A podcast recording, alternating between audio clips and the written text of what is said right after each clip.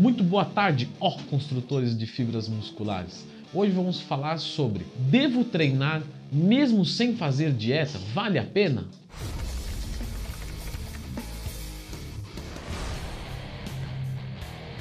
Pessoal, sempre lembrando que se você precisar de um bom treino, de uma boa assessoria, o envio dos seus macronutrientes, tudo para o melhor dos seus resultados e quiser contar com a minha pessoa, ficarei muito feliz. É só acessar lendotwin.com.br, lembrando que todo meu, meu trabalho de assessoria esportiva é online.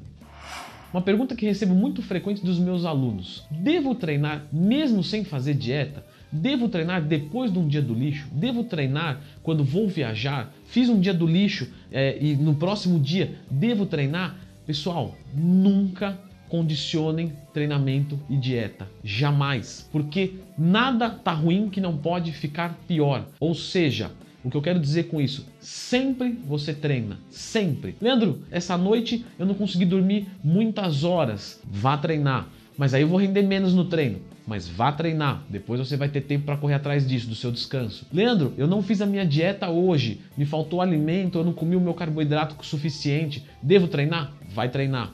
É, Leandro, eu comi lixo hoje, hoje eu estava um dia estressado, estava num dia mal, comi uma pizza. Devo ir treinar mesmo assim? Vá treinar. Por quê? Porque a gente não pode condicionar uma coisa a outra. Não é porque você não fez dieta que você não vai treinar. Porque quando você treina, você gera uma demanda para o seu corpo que perdura por alguns dias. Então, se você treinou hoje, mas não fez uma dieta tão boa hoje, você vai continuar em recuperação, dependendo da qualidade do seu treino, 3, 4, 5, 7 dias. Ou seja, se você não estimular hoje, você perdeu 7 dias de janela de recuperação. Ou seja, você nunca condiciona um treinamento com uma dieta, né? Leandro, mas aí eu já comi um monte de calorias, de, de, que vai adiantar eu fazer o meu aeróbico? Vai te adiantar de você não engordar tanto quanto você iria. Se você tinha um metabolismo ali assumido de 3 mil calorias, e você tinha que comer 2.500, aí você comeu 3.500, só que aí você deixa de fazer o seu aeróbico, você deixa de fazer o seu treinamento, de gastar sua energia, de promover é, lacunas para esses aminoácidos entrarem, você deixou de, de aproveitar, de depletar um glicogênio, a qual